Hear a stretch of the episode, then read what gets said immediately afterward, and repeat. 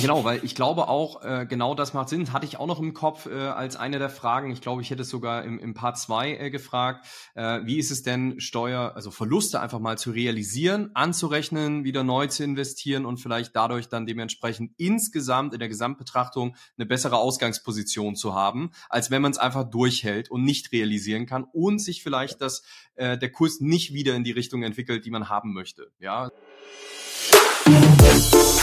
Hallo und herzlich willkommen beim Crypto Education Podcast von Crypto Nerds. Wir erklären dir einfach und verständlich alle Themen rund um das Web 3.0, sodass du einen sicheren und nachhaltigen Einstieg in die Kryptowelt hast. Und jetzt viel Spaß bei der heutigen Folge mit deinem Host Erik Heinemann.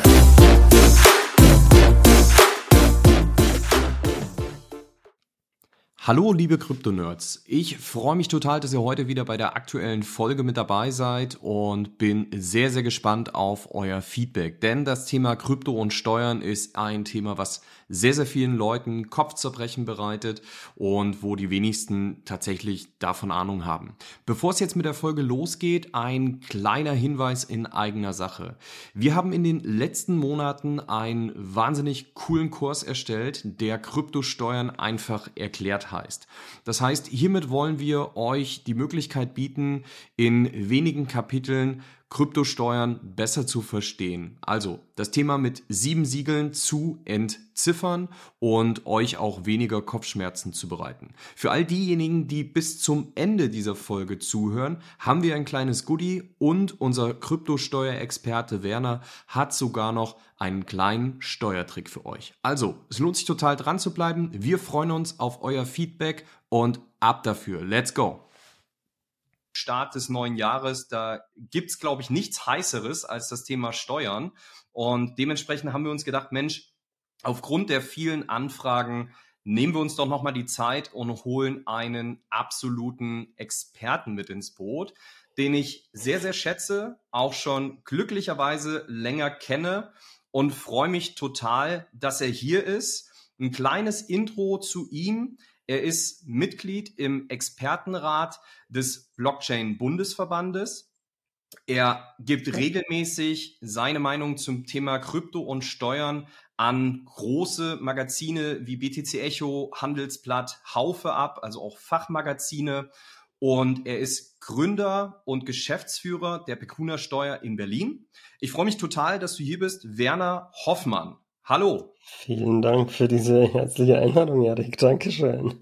Sehr, sehr gerne, sehr, sehr gerne.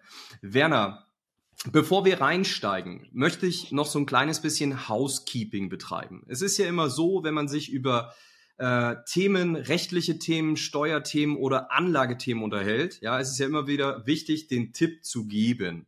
Der Werner ist kein Steuerberater und wir machen auch keine Steuerberatung jetzt hier in diesem Kurs. Es sind teilweise allgemeine Fragestellungen, die aus der Community kamen. Die beantworten wir gerne, beziehungsweise der Werner gerne im besten Wissen und Gewissen. Aber am Ende des Tages sind eure individuellen ja, Situationen sehr, sehr, äh, sehr, sehr unterschiedlich und deswegen raten wir euch immer herzlichst, dass ihr doch einen Steuerberater hinzuzieht und dann eure Situation dort bewerten lasst. In diesem Sinne steigen wir doch gerne ein. Werner, stell dich doch gerne mal vor. Wer bist du? Was machst du? Ein bisschen wissen wir jetzt schon, aber wie hat es vielleicht auch alles mit Steuern und Krypto bei dir angefangen? Gerne, genau. Ähm, ich bin zum Thema Steuern gekommen, weil ich beim Finanzamt ein duales Studium gemacht habe. Das heißt, ich war wirklich als Beamter beim ähm, ja, in einem Finanzamt. Bei mir war es für die Ausbildung und das Studium das Finanzamt Landshut. Später war ich dann in München und habe da Steuerrecht gelernt, um im Endeffekt für die Finanzämter Steuererklärungen zu bearbeiten. Das ist so diese, diese Karrierepfad. Habe dann aber recht schnell für mich schon festgestellt, okay, das ist nicht ganz meins. Ähm, ich will doch noch irgendwas anderes machen. Habe dann angefangen, Informatik zu studieren und bin intern in das Landesamt für Steuern gewechselt und habe dort die Software mitprogrammiert, die jetzt in den Finanzämtern verwendet wird, um Steuererklärungen abzuarbeiten, zu berechnen.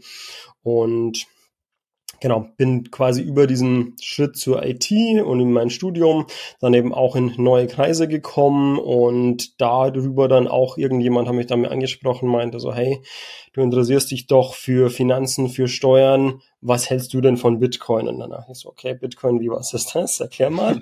Fand es dann super spannend, war sofort gehuckt und habe dann auch sehr schnell angefangen, selber kleinere Beträge zu investieren, mich mit dem Thema zu beschäftigen und das war halt alles schon 2014, 2015 oder sowas. Auch die steuerliche Seite hat mich dann recht mhm. schnell schon interessiert, auch weil ich in 2017 im Bullrun von 2017 dann auch eigene Gewinne hatte, die dann auch versteuern musste. Ich wusste, ich muss es machen, aber wie ich es genau mache, wusste ich selber nicht. Und das war dann für mich so ein Aha-Moment, so, hey, du studierst gerade Informatik, du arbeitest beim Finanzamt und jetzt bekommst du deine eigene Steuererklärung nicht mehr hin. Genau, und über dieses Problem, dass ich dann selber nicht mehr mehr wusste, wie ich meine eigene Steuererklärung machen muss, was ich da reinschreiben muss, dachte ich mir dann, es kann eigentlich nicht sein. Und dann habe ich eben intensiv angefangen, mit dem Thema auseinanderzusetzen. Das war damals noch viel in so Bitcoin-Forum und per E-Mail mit ersten Leuten, die sich damals schon mit dem Thema beschäftigt haben und bin dann da immer mehr eingerutscht und dann kamen halt auch andere Leute auf mich zu, hey, du kennst dich doch da aus, die eben auch wussten, dass ich im Kryptobereich aktiv bin, die selber die gleichen Herausforderungen hatten. Und dann war für mich irgendwann so die Überlegung, okay, was, was kann ich denn anbieten? Was kann ich denn machen dafür? Für diese Leute, wie kann ich da dabei unterstützen? Steuerberater bin ich nicht, also ich kann keine, darf keine Steuererklärungen machen, hatte auch kein Interesse daran, diese Steuerberaterprüfung noch nachzuholen. Und genau, dann habe ich eben Picuna gegründet und was wir machen, ist Gutachten erstellen. Also wir machen Gewinn- und Verlustermittlungen. Das ist eigentlich eine sehr technische Tätigkeit. Wir analysieren Transaktionen on-chain, off-chain, sammeln die ganzen Daten, sei es von Exchanges, Dexes etc., was man da so alles machen kann, mhm. packen die zusammen in einen Report und berechnen eben, was der Gewinn-Verlust ist und die Zahl kann man dann eben für die Steuererklärung verwenden. Mhm. Okay.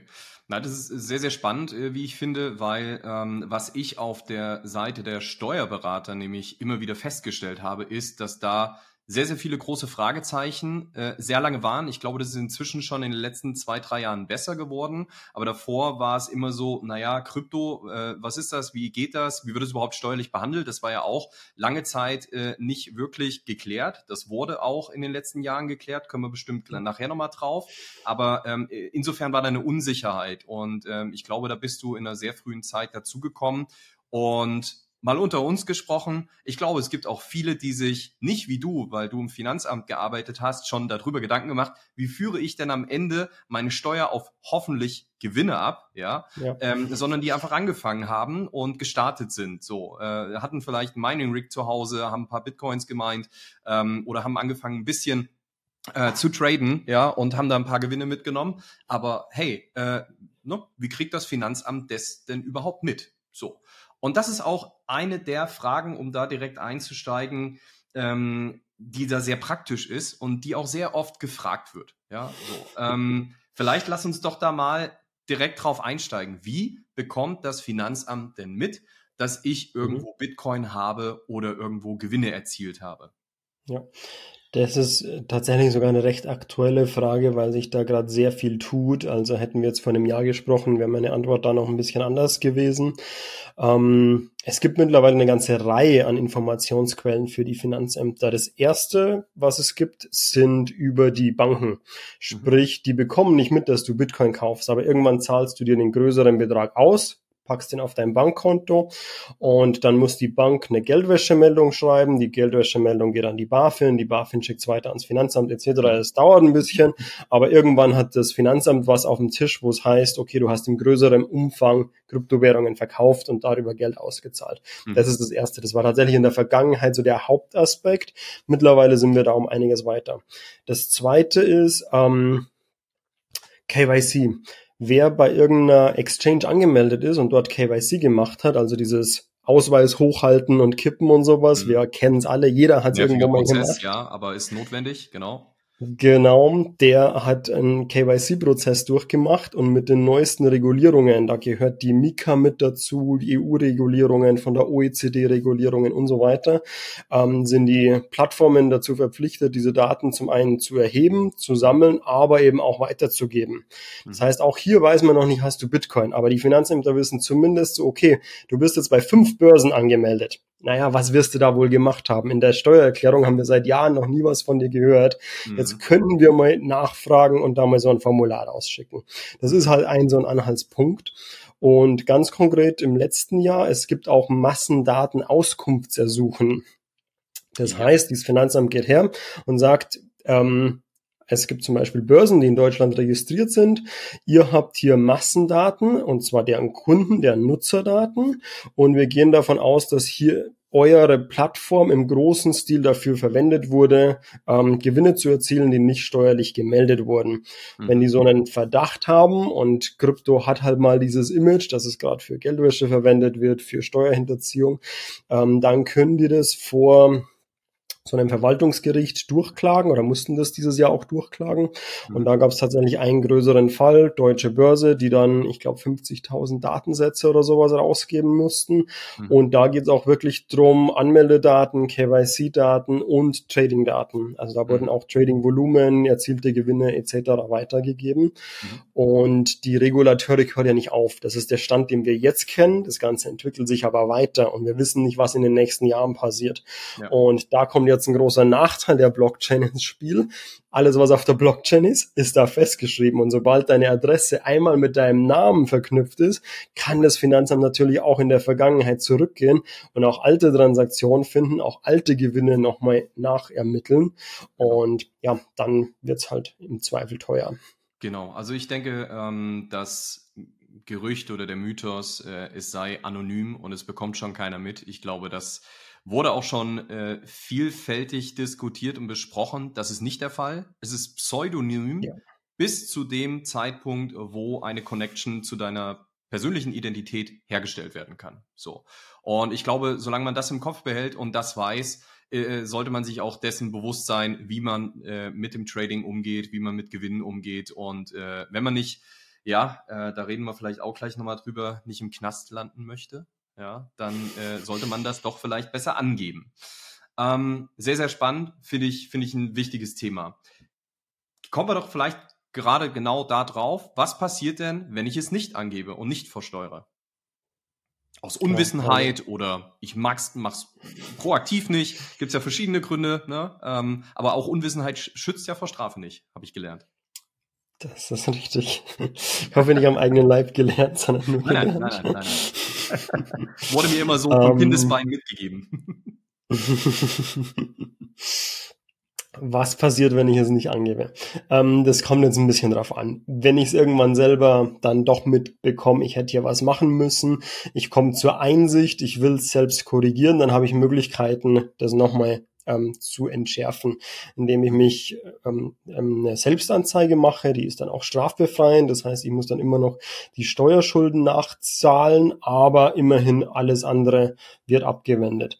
Ähm, wenn das nicht der Fall ist und die Finanzämter finden das raus und ermitteln gegen dich, da schaut schon um einiges äh, heftiger aus. Da geht es dann wirklich drum, dass klar die Steuern müssen nachgezahlt werden, Zinsen müssen nachgezahlt werden, ähm, Strafgebühren müssen gezahlt werden, aber es geht auch relativ schnell in Richtung Gefängnisstrafe ähm, weil ich glaube ab 50.000 Euro gesamte hinterzogene Steuer über alle Jahre ähm, sprechen wir bereits von schwerer Steuerhinterziehung und ab da ist eine Freiheitsstrafe zwingend festzusetzen. Also das wurde nach Uli Hoeneß stark angezogen, diese ganzen mhm. Regelungen und verschärft. Da kommt man heute, also es ist kein Kavaliersdelikt und man kommt auch nicht unbedingt raus, weil man jemanden kennt oder weil man das dann schon irgendwie wieder hinbiegt. Also da gibt es tatsächlich Sachen, ähm, wo zwingend Freiheitsstrafen festzusetzen sind. Deswegen, mhm. das ist nicht ohne das ganze Thema. Mhm, mh, okay. Und die Fristen für die Steuerhinterziehung wurden auch nochmal verlängert. Die waren früher bei zehn Jahre. Mittlerweile unter bestimmten Umständen können die bis zu 15 Jahre zurückgehen. Okay, Wahnsinn, weil die zehn Jahre hatte ich auch im Kopf, äh, aber spannend zu wissen, dass es dann nochmal in der Auslegung des jeweiligen Falles auch nochmal verlängert werden kann. Okay. Genau, also Steuerstrafrecht wurde relativ stark verschärft über die letzten 10, 20 Jahre. Jetzt nicht wegen Krypto, aber wegen ja. verschiedenster Vorfälle genau. und ja. ja. Okay. Gehen wir vielleicht nochmal einen Schritt zurück. Was würdest du denn sagen? Du weißt ja, ähm, unsere Community besteht zum äh, Teil aus äh, Leuten, die sich vielleicht auch neu mit äh, Krypto auseinandersetzen, viele Dinge einfach noch nicht wissen. Ähm, ich glaube, wir haben aber auch einen guten Rumpf an Leuten, die mindestens mal zwei bis fünf Jahre in dem Bereich schon unterwegs sind. Aber nichtsdestotrotz, mir ist immer wichtig, alle mitzunehmen. Was sind denn so die Basics, die man aus deiner Sicht wissen sollte zum Thema Krypto und, und Steuern, um das mal zusammenzufassen? Ähm, ich würde sagen, das Wichtigste zu verstehen ist die Jahresfrist. Mhm. Ähm, hier geht es darum, dass alles, was zwischen Kauf und Verkauf länger als ein Jahr gehalten wird. Gehalten heißt, du darfst es zwischenzeitlich transferieren, also von Börse auf Cold Wallet, auf anderes Wallet, auf nächste Börse etc. ist kein Problem. Aber zwischen Anschaffung und Verkauf, wenn dieser Zeitraum mehr als ein Jahr ist, also 365 Tage plus ein Tag. Mhm. Ähm, ab dem Zeitpunkt ist es komplett steuerfrei. Das ist der ganz, ganz große Vorteil in Deutschland, mhm. auf den ich jeden empfehle, immer hinzuarbeiten. Also versuch alles, was du immer Anlagehorizont über einem Jahr zu haben, mhm. um da die Gewinne schon mal steuerfrei zu haben. Es gibt eine Freigrenze von 600 Euro. Das heißt, wenn du Gesamtgewinne im Kalenderjahr von unter 600 Euro hast, ist alles steuerfrei. Es ist aber anders als bei so Werbungskosten oder sowas, wo es öfter mal so Pauschalen gibt, die man abziehen darf, eine Grenze. 601 Cent ist alles steuerpflichtig. Das ist immer wichtig zu unterscheiden noch. Mhm. Ähm, auch sehr wichtig zu wissen ist, Krypto zu Krypto ist auch eine Veräußerung. Dieser mhm. Tausch Krypto zu Krypto, den übersehen ganz, ganz viele. Und oftmals rechnen die Leute dann auch in, ich sage mal, der Ausgangswährung. Also ich, ich kaufe ETH, ich kaufe mir mein, mein Ethereum dann NFT ähm, verkaufe dieses NFT wieder. Ich muss aber all diese Transaktionen in Euro umrechnen und vielleicht habe ich mit dem NFT-Kauf, Verkauf gar keinen Gewinn in ETH gemacht, aber der ETH-Preis ist zwischendurch geschwankt mhm. und dadurch habe ich natürlich einen Euro Gewinn realisiert. Okay. Und das war so eine Falle, gerade als diese NFT-Themen da so groß waren und hochgingen, die ganz viele übersehen haben. Die haben dann so, ja, gefühlt, ich habe eigentlich gar nicht so viel Gewinn gemacht, aber das war halt alles 2020, 2021, wo der ETH-Preis auch mit nach oben geschossen ist. Mhm. Und wenn die dann in ETH rechnen, dann ist der Gewinn gar nicht so groß. In Euro war er aber erheblich. Ah, genau. Okay. Das würde ich auch als so einen, einen großen oder häufigen Fehler sehen. Ja. Ähm, Gerade das Thema, was, um da mal einzuhaken, äh, was, was echt, glaube ich, viele haben, ist, äh, ich habe USDT, habe von Fiat, also von äh, Euro zu USDT äh, getauscht und äh, will dann auf den richtigen Moment warten, um einzusteigen.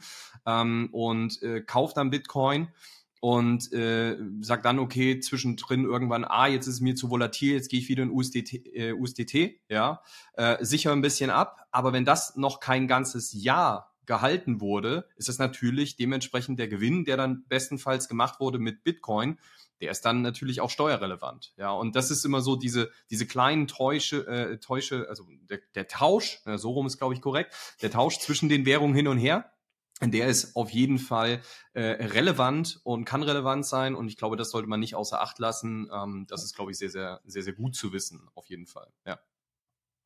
Genau. Dann noch die 600 Euro Freibetrag hatten wir noch gesagt, ja. Das ist, glaube ich, gut zu wissen. Das heißt, auch bis dahin ist erstmal alles das, was ich an Gewinn mache, steuerfrei. Und dann ab dem ersten Cent darüber wird dann äh, geschaut, ja, wurde es ein Jahr gehalten oder nicht, ja, und dann ja. wird es dementsprechend versteuert.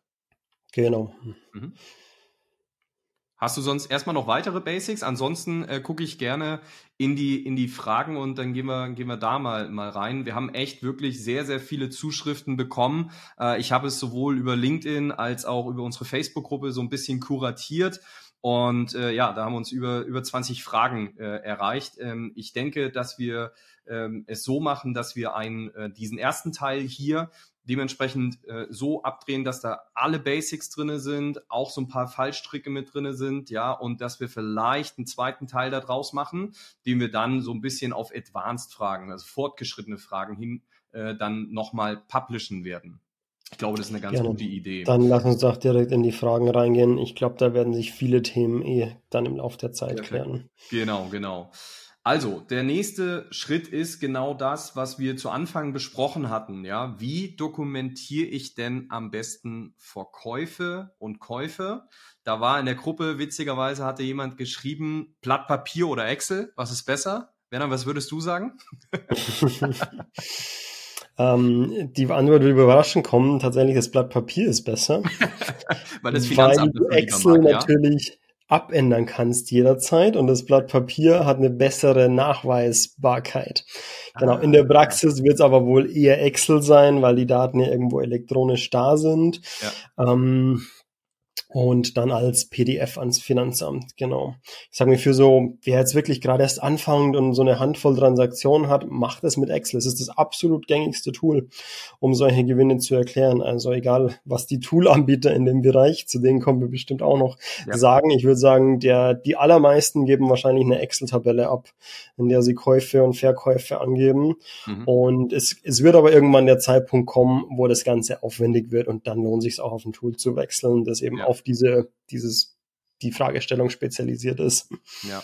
Okay, also, also Excel ähm, ist schon möglich. Äh, äh, jetzt bei den äh, Toolanbietern, äh, äh, da locken sich wahrscheinlich oder krausen sich die Haare und sagen, ach, bitte nicht, mach das nicht. Ja, das ist auch äh, vielleicht fehleranfällig. Ähm, was Auf würdest du denn Fall, sagen, ab einer gewissen Größenordnung? Ähm, vielleicht zwei Fragen. Einmal, was sollte ich dann beachten, wenn ich so eine Excel erstelle? Ja, was sollte da mindestens mal drinne sein?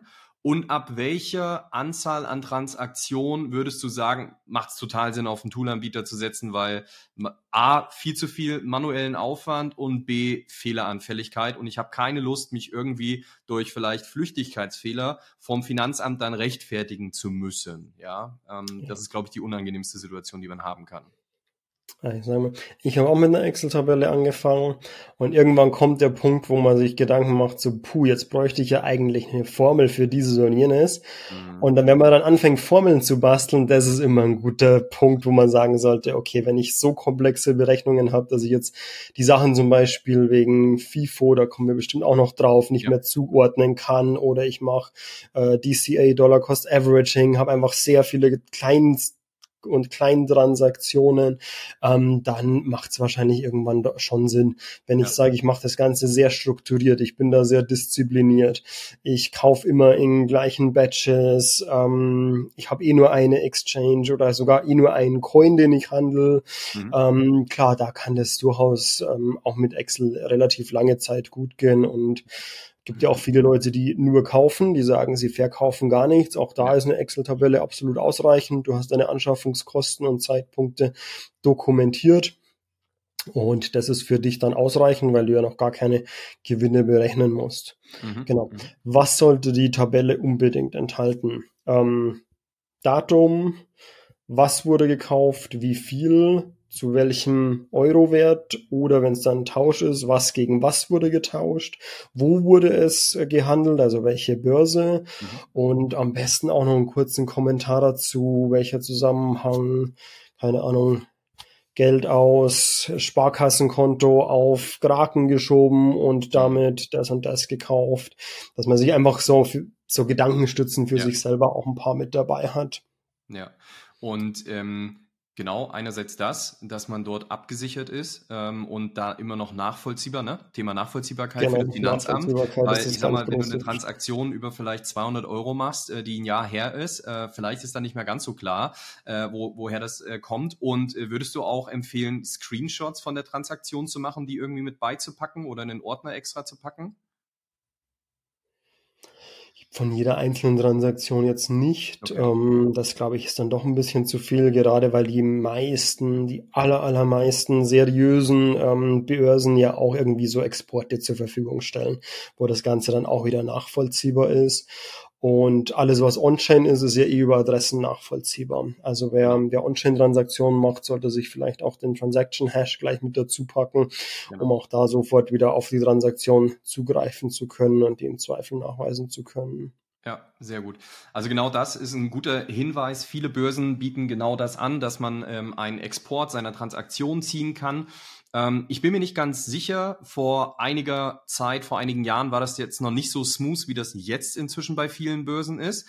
Deswegen kenne ich das noch von dem einen oder anderen, der dann mit Screenshots und probiert hat, dann da sich was zusammenzubasteln. Äh, aber sehr, sehr guter Punkt, ähm, dass das passt. Okay, das soweit verstanden. Zu Tools würde ich sagen, kommen wir gleich noch.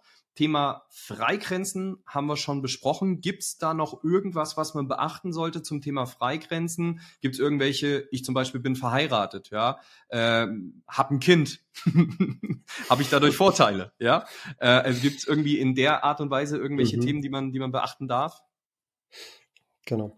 Ähm, ich glaube, wir brauchen noch eine größere Einordnung, wo wir uns im Kryptobereich in allen, in welchen Rechtsgebieten wir uns so bewegen, weil die jeweils unterschiedlich sind. Also was wir bisher alles hatten, war alles so das Trading. Das ist privates Veräußerungsgeschäft. Mhm. Das würde ich jetzt mal als Topf Nummer eins bezeichnen. Da waren es die 600 Euro, die wir eben mhm. schon hatten. Ähm, da müsste, ich glaube, die sind pro Person. Wenn du verheiratet bist, müssten die doppelt so groß sein, aber da müsste ich jetzt nachschauen. Ja äh, wie, wie die genau ist. Ähm, das zweite ist, es gibt auch noch sonstige Einkünfte aus Leistungen. Da gehören dann zum Beispiel die ganzen Sachen dazu, wie, wie Staking-Einnahmen, Liquidity Pools. Ich glaube, da kommen wir bestimmt auch noch ja. drauf, auf solche Einnahme generierenden Sachen. Auch genau. da gibt's einen Freibetrag. Den müsste ich jetzt aber auch nachschauen, weil meine Kunden da meistens weit drüber sind, deswegen diese Freigrenzen gar nicht so relevant sind für mich. Mhm. Und der dritte Bereich ist Kapitalerträge. Es gibt auch manche Sachverhalte, die unter die Kapitalerträge fallen. Und da gibt's ja diesen Sparerpauschbetrag von, ich glaube, 800 irgendwas sind das auch pro Person. 801 war das, glaube ich. Ja, genau. Mhm. So okay, spannend. Ähm, werden wir trotzdem nochmal nachreichen. Äh, die genauen Zahlen, Daten, Fakten, ähm, entweder direkt in den Show Notes oder in den Kommentaren. Ihr kriegt es auf jeden Fall als Nachtrag. Genau. Genau, perfekt. Ähm, dann kommen wir dazu, wie das letzten Endes dann mit dem Steuersatz ist, der da angewendet wird. Ja, also sagen wir, ich verkaufe innerhalb des, des Jahres, warum auch immer, ja, weil ich vielleicht mhm. einfach einen guten äh, Moment mitgenommen habe und will dann die Gewinne einfach mal absichern. Auch das macht ja durchaus mal Sinn.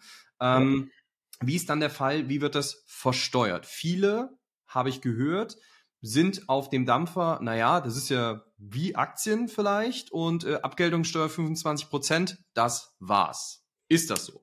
Leider nein. Schön wär. Das ist, ähm, wir sind im Bereich privates Veräußerungsgeschäft und damit ist es der persönliche Steuersatz. Mhm. Sprich, es gibt keinen festen Steuersatz für diese Art von Einkünften, sondern der hängt von euren Gesamteinkünften ab. Mhm. Und der wiederum wird sich wahrscheinlich in erster Linie daraus zusammensetzen, was habt ihr sonst so für Einkünfte? Also wenn ihr mhm. Angestellter seid, ähm, 40.000 Euro im Jahr verdient, dann ich schätze mir so 25 Prozent dürfte dann der Steuersatz sein, dann kommt es eben da oben drauf und durch die Kryptosachen verschiebt sich dann vielleicht sogar der Steuersatz auf 26, 27, mhm. weil sich eben dieser Gesamtbetrag der Einkünfte erhöht, nachdem sich der persönliche Steuersatz berechnet. Mhm. Okay, also es ist nicht 25 Prozent wie bei Aktien, sondern es wird mit dem persönlichen individuellen Steuersatz dann dementsprechend berechnet der eben bis zu 45 Prozent auch sein kann. Genau, richtig. Aber das ist ja was, was auch nicht direkt passiert, ja. Das ja. heißt, bloß weil ich jetzt äh, den Gewinn realisiert habe, kommt nicht sofort das Finanzamt und sagt, bitte überweisen, sondern das wird dann im Zuge der jährlichen äh, Steuererklärung gemacht und das kann man dann dementsprechend mit dort angeben und dann wird es halt gegengerechnet mit sämtlichen anderen Themen, die man so hat. Deswegen auch ganz genau. wichtig, Schaut euch das mit eurem Steuerberater individuell an. Das kann viele Fallstricke haben und äh, dementsprechend solltet ihr das individuell mit eurem Steuerberater klären. Servicehinweis an der ja. Stelle. okay. An der jetzt, Stelle ist es ja? zum einen natürlich ein Vorteil, dass man sich nicht sofort darum kümmern muss. Andererseits ist es auch eine Gefahr. Man realisiert Correct. Gewinne in guten Jahren, ja. ähm, packt aber nichts zur Seite. Das Finanzamt kommt trotzdem. Ich habe Kunden, bei denen sind die Forderungen vom Finanzamt genauso hoch wie das Portfolio jetzt. Man macht gute Gewinne. Das mhm. Portfolio, es gab ja viele Tokens, die jetzt irgendwie 80, 90 Prozent abgestürzt sind. Es ist noch 20 mhm. Prozent vom Portfolio da. Und jetzt kommt plötzlich das Finanzamt. Und was auch noch oben drauf kommt, was man gar nicht so im Kopf hat, ist, angenommen, du hast jetzt für 2021 super, super getradet, super Gewinne gemacht, musst aber jetzt 100.000 Euro ans Finanzamt nachzahlen. Mhm. Dann wollen die das auch für 2022 und 2023 sofort haben, weil das Finanzamt ah immer davon ausgeht, du hast ja Einkünfte gemacht, die sind in den nächsten Jahren bestimmt genauso. Und deswegen setzen wir dir Vorauszahlungen fest. Ja, und jetzt ja, sind wir jetzt in 2024 und du bekommst plötzlich eine Rechnung über 300.000 Euro, weil du in 2021 mal 100.000 Euro Steuern noch nicht gezahlt hast. Ja, ja. Und das ist natürlich heftig. Also das kann dich in den Ruin treiben. Das kann man dann schon wieder hinbekommen und man kann das erklären und über eine Schätzung und eben dann die entsprechenden Steuererklärungen für die Jahre abgeben. Das ist nicht weg, das Geld, aber mhm. trotzdem, was den Cashflow angeht genau. und was so diesen, diesen ersten Schockmoment angeht, da. Genau, das kann einem schon das Genick brechen, ne? wenn die Liquidität dann nicht da ja. ist, gerade auch wenn es diese Summen dann annimmt, aber nichtsdestotrotz, auch wenn es nur äh, 1000 Euro sind, kann das auch schon wehtun und man das vielleicht schon für den nächsten Urlaub verplant hat. Von daher, immer da ein Stück weit mit dran denken, von den Gewinnen ein Stück weit äh, was beiseite legen. Das ist genauso, äh, solltet ihr selbstständig sein, kennt ihr das schon, solltet ihr das nicht sein, immer ein Stück von dem, was ihr verdient, fürs Finanzamt und den Staat auf Seite legen. Ja, das ist immer ganz, ganz wichtig. Okay, das soweit verstanden. Dann das Thema, ich habe schon lange investiert und habe mir damals einfach, weil ich nicht im Finanzamt gearbeitet habe, wie der Werner, noch keine Gedanken gemacht, wie dokumentiere ich das, wie halte ich das denn fest, wenn irgendwann mal das Finanzamt auf mich zukommt. Wie löst man solche Situationen? Weil das ist auch so ein bisschen tricky. Da möchte ich nicht in der Haut derjenigen stecken, da würde ich schon so ein bisschen anfangen zu schwitzen.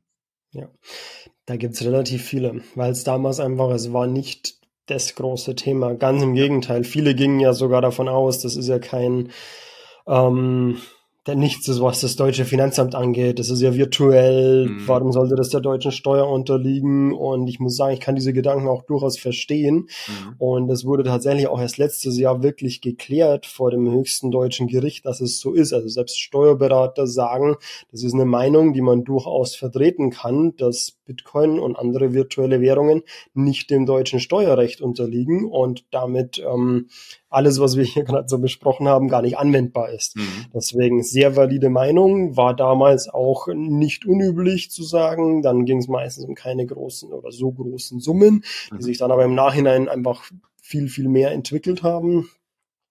Und trotzdem ja, will man irgendwann mal klar Schiff machen und sagen, okay, ich muss dann mal die Vorjahre aufräumen.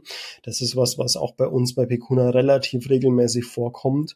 Okay. Und da geht es dann darum, eben möglichst genau das Ganze noch mehr nachvollziehbar zu machen. Viele Daten gibt's nicht mehr, viele Exchanges gibt's nicht mehr, mhm. aber da muss man halt dann aus, aus E-Mail-Bestätigungen, aus Transaktionen von anderen Börsen, wenn man sieht, man hat jetzt auf der Börse, die es noch gibt, einen Eingang, da muss wohl irgendwo ein Ausgang geben, da muss da irgendwas irgendwo kommen die ja her. Ja. Ähm, und so dann die, die Lücken zu flicken. Ja. Und das so, so weit wie möglich irgendwie nachvollziehbar zu machen. Aber ja, ist eine durchaus eine Herausforderung. Und wenn man Glück hat, dann haben wir eben unter diesen 600 Euro, dann ist tatsächlich gar nichts zu tun. Dann ist es trotzdem wichtig, diese Dokumentation mal zu haben. Wenn wir darüber hinausgehen oder gerade wenn wir weit darüber hinausgehen, dann ist durchaus die Sache mit ähm, strafbefreiender Selbstanzeige, was ich vorhin schon kurz gesagt habe, mhm. und wie man dann damit umgeht. Aber das ist auch wirklich ein sehr sensibles Thema, das ich nur mit einem ja, Steuerstrafrechtsanwalt empfehlen würde anzugehen. Also ja. gerade wenn es da um höhere Summen geht, das kann halt wirklich, wir haben ja vorhin gesagt, Gefängnisstrafe. Total, ja. Und ja, damit will man ja nicht rumspaßen. Ja, aber tatsächlich kommt es immer mal wieder vor, dass diese Fragen auftauchen, gerade dann von den Leuten, die ja. auch schon sehr, sehr lange dabei sind und vielleicht auch nicht so den wirtschaftlichen äh, Superüberblick haben, ja, und dann einfach da so ja. in diese Situation hereingewachsen sind. Es gab, glaube ich, genügend Leute und eher so äh, diejenigen, die dann mal äh, eine Mining Rig im Keller hatten, ja, so der Klassiker und haben dann angefangen, dann hattest du auf einmal irgendwie, weiß ich nicht, 100, 100 Bitcoins und wenn du die glücklicherweise vielleicht auch jetzt noch hast, ja, dann hast du natürlich einen rasanten äh, ja, Wertanstieg einfach gehabt. Und dann kommt irgendwann mal das Thema, ach guck mal, davon kann ich mir ja was kaufen und dann verkonsumiert man das einfach so, ja. ja. Ähm, das sind dann auch so Themen, äh, klar, wenn das über eine gewisse Haltefrist hinausgeht, dann ist es, wäre es ja eh steuerfrei. Wie ist denn das überhaupt? Wenn ich noch nichts verkauft habe, ja, muss ich es dann überhaupt angeben? Das war auch eines der Themen, die so aufgekommen sind. Mhm. Wenn du mich fragst, nein. Mhm. Wäre jetzt auch mein ähm, Gefühl gewesen, es tatsächlich. Gibt, es ja. gibt tatsächlich einen Entwurf vom ähm, BMF, Bundesministerium für Finanzen, wo es darum geht, über die Nachweispflichten und das Reporting von Kryptowährungen. Also wie okay. gesagt ein Entwurfsstadium. Die haben das war irgendwie letzt, Anfang letzten Jahres oder sogar schon Ende vorletzten Jahres, ist schon einige Zeit her, mhm. mal so einen Entwurf für dieses Schreiben an einige Experten herausgegeben, unter anderem auch wir, die dann dazu Stellung nehmen konnten. Und da stand tatsächlich drin, sehr weitreichend, also es gibt da verschiedene Mitwirkungspflichten, wie die definiert sind, was du da alles machen musst, etc. Mhm. Und das BMF stuft da Krypto als quasi mit der höchsten Mitwirkungspflicht ein. Du musst maximal viel dabei unterstützen, die Finanzämter, weil sie eben von sich aus auf einer pseudonymen Blockchain nicht ermitteln können. Ja. Und da stand auch drin, alle Bestände zum 31.12. Du musstest alle Wallets angeben, du musstest angeben, wie du die verwahrst, du musstest alle Exchanges angeben und so weiter und Exchanges eben auch mit Beständen in Kryptowert, in Eurowert und so weiter. Also die wollten da sehr, sehr umfängliche Informationen von äh, den, den Steuerbürgern haben. Und meiner Meinung nach ähm, gibt es die rechtliche Grundlage dafür nicht. Das mhm. ist meiner Meinung nach doch zu weit gegriffen. Empfehlen auf Individualbasis tue ich es aber trotzdem, weil einfach, ja. wenn das Finanzamt was hat, man spart sich Ärger. Die bekommen irgendwann irgendwo was mit, da bekommen ja. von der Bank was, von irgendeinem, so weil man sich eben bei irgendeiner Exchange angemeldet hat, die schauen in die Akte rein, finden nichts zu Krypto, gehen davon aus, du bist Steuerhinterzieher, eröffnen ein Ermittlungsverfahren und du bist jetzt in der Situation, du musst dich jetzt verteidigen, jetzt musst du nachweisen, du hast nichts gemacht. Da habe ich ja. lieber, dass die einen Zettel von mir drin liegen haben, wo drauf steht, bedeutet, mache ich, ich habe Bestände, ich weiß das und das und es wurde nichts verkauft oder es wurde nur außerhalb der Jahresfrist verkauft. Und dann ist das für die abgehabt. Ist mir viel lieber, als dass ähm, ich das erstmal geheim halte und im ja. Nachhinein mich dann aber verteidigen muss.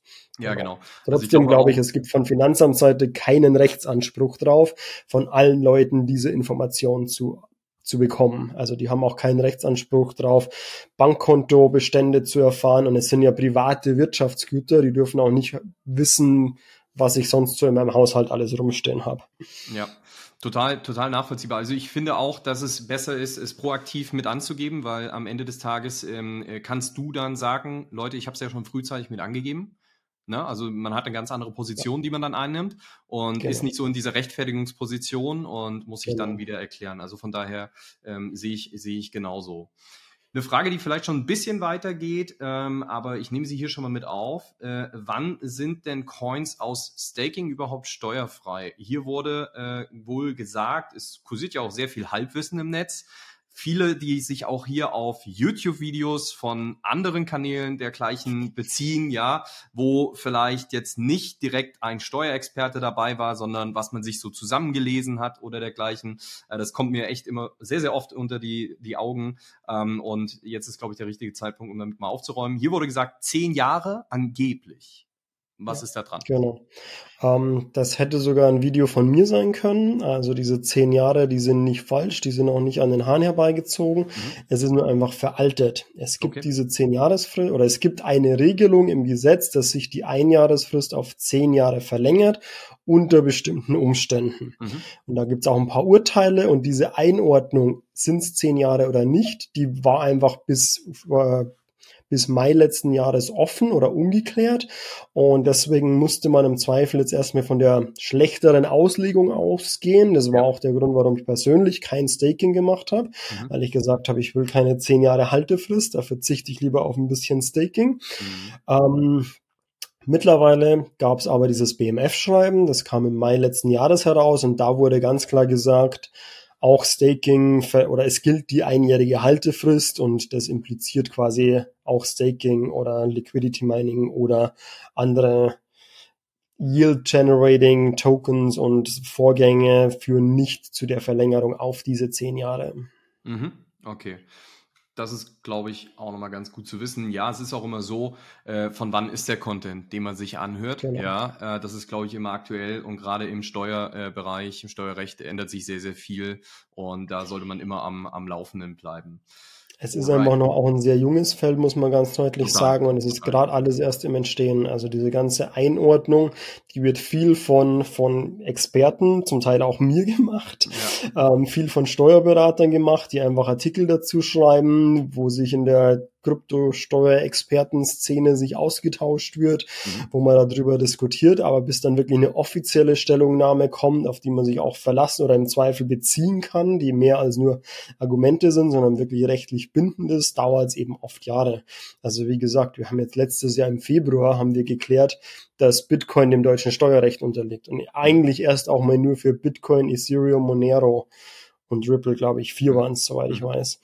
Und deswegen auch hier, da gibt's noch genügend andere Auffassungen oder andere Sachen, die auch erst noch wahrscheinlich vor Gerichten geklärt werden müssen oder mit weiteren Stellungnahmen von Finanzministerien geklärt werden müssen. Deswegen ist es ein sehr, sehr dynamisches Feld und ich bin auch sehr froh, dass ich da so früh dabei bin, um das aktiv mitzugestalten mhm. und so früh schon mitzubekommen, was da alles so passiert. Ja, definitiv. Das ist total wertvoll. Ähm, deswegen freuen wir uns auch umso mehr, dass du heute dabei bist und du da wirklich auch sehr, sehr aktiv an diesen Prozessen mitgestaltest, aber auch aus der Brille der Endnutzer denkst, weil du selbst auch quasi Investor bist in dem Bereich und auch schon lange dabei bist. Von daher ist es, glaube ich, A, auch gut von der Politik, dass sie sich diese Leute mit ins Boot holen, ja, und nicht nur von Steuerberatern, sagen wir mal, aus der alten Riege mit einem alten Blick da drauf blicken lassen. Von daher finde ich das ganz, ganz wunderbar. Ich würde sagen, lass uns mit Blick auf die Zeit noch zwei Einsteigerfragen machen und äh, dann zumindest mal diesen, diesen Einsteiger-Teil äh, äh, abschließen, obwohl ich glaube, da auch schon für einige, die schon länger dabei sind, ganz spannende Themen mit dabei waren. Ähm, ich habe hier noch eine Frage, wie berechne ich den Gewinn, wenn ich denselben Coin öfters zu unterschiedlichen Kursen gekauft habe und dann irgendwann wieder Teile verkauft habe?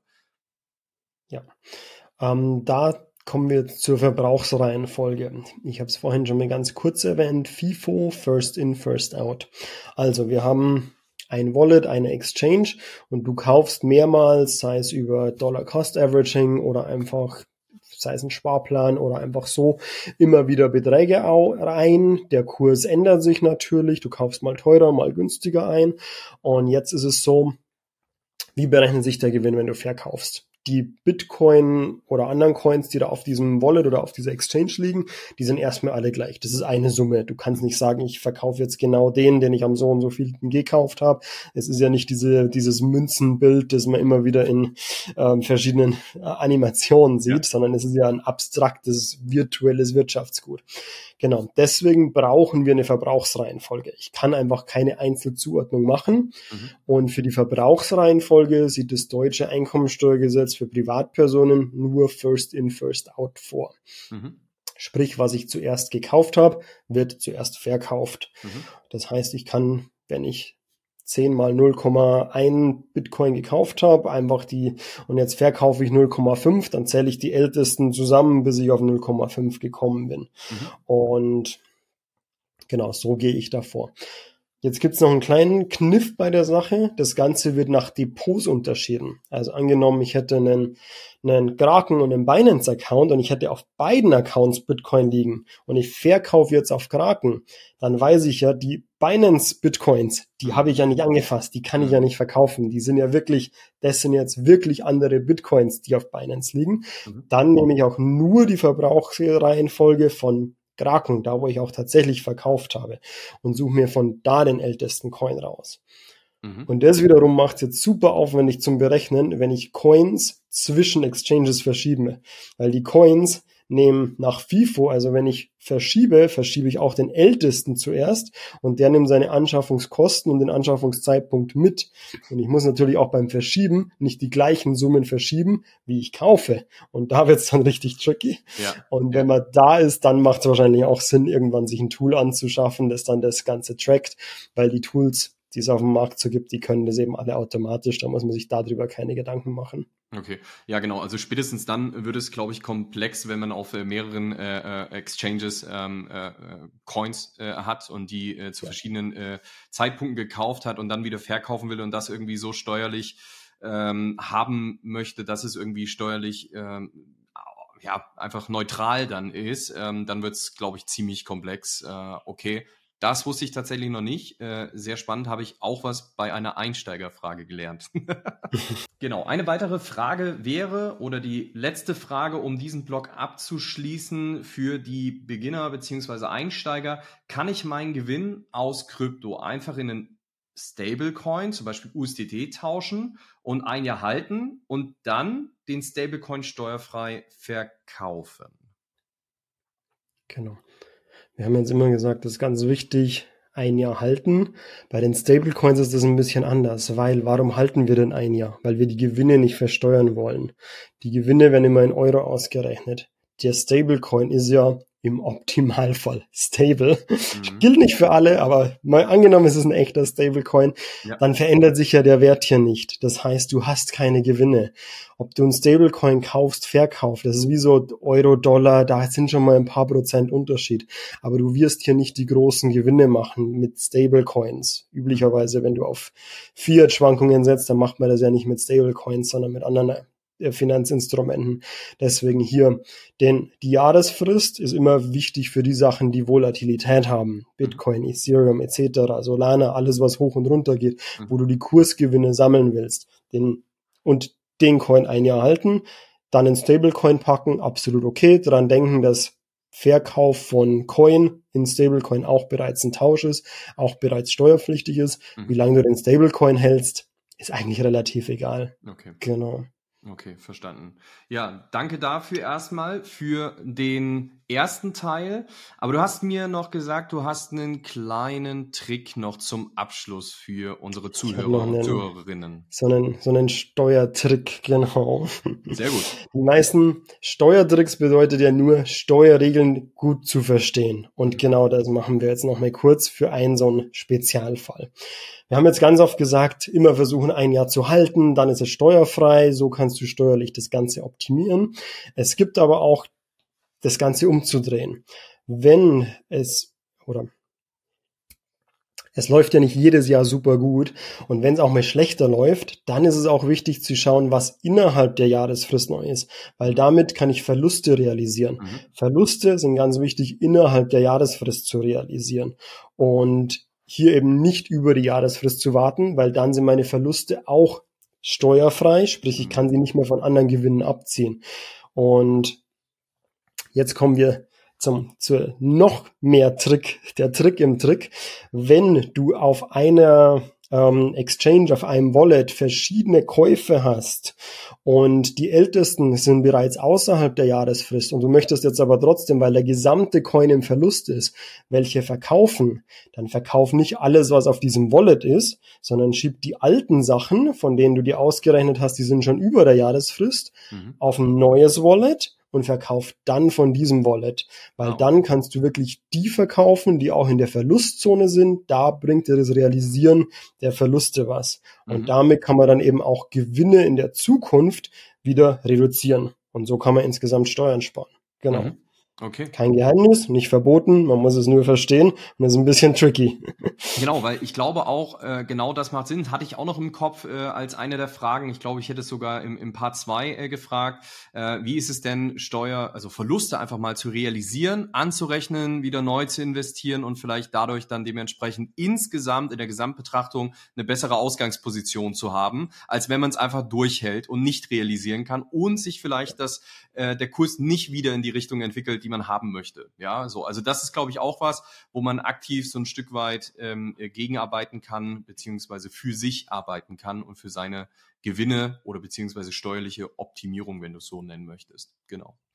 Perfekt. Dann für den Moment erstmal vielen, vielen Dank, Werner. Ähm, hat mich okay. sehr gefreut und bleibt jetzt noch dran, denn es gibt noch ein ganz kleines Goodie von meiner Seite. Genau, vielen Dank, dass du bis hierhin durchgehalten hast und ich hoffe, der Podcast hat dir Spaß gemacht und du konntest einige erste Learnings daraus mitnehmen. Wie schon angekündigt, möchte ich dir hiermit ein kleines Goodie mit auf den Weg geben. Wie schon gesagt, wir haben unseren ersten Kurs Kryptosteuern einfach erklärt gelauncht und möchten dir hier ein sehr, sehr großes Dankeschön geben. Mit dem Code Community mit großem C geschrieben erhältst du 100 Euro Rabatt auf unseren Code bis zum 31.01.2024. Wir freuen uns, wenn dir dieser Podcast gefallen hat. Gib uns gerne fünf Sterne, wenn es so ist. Und wir freuen uns. Vielen Dank. Wenn dir unser heutiger Podcast gefallen hat, folge uns gerne und like den Podcast, damit wir noch mehr Menschen dabei helfen können, sicher und erfolgreich im Cryptospace zu sein. Für mehr Infos besuche unsere Website www.cryptonerds.com. Crypto mit C.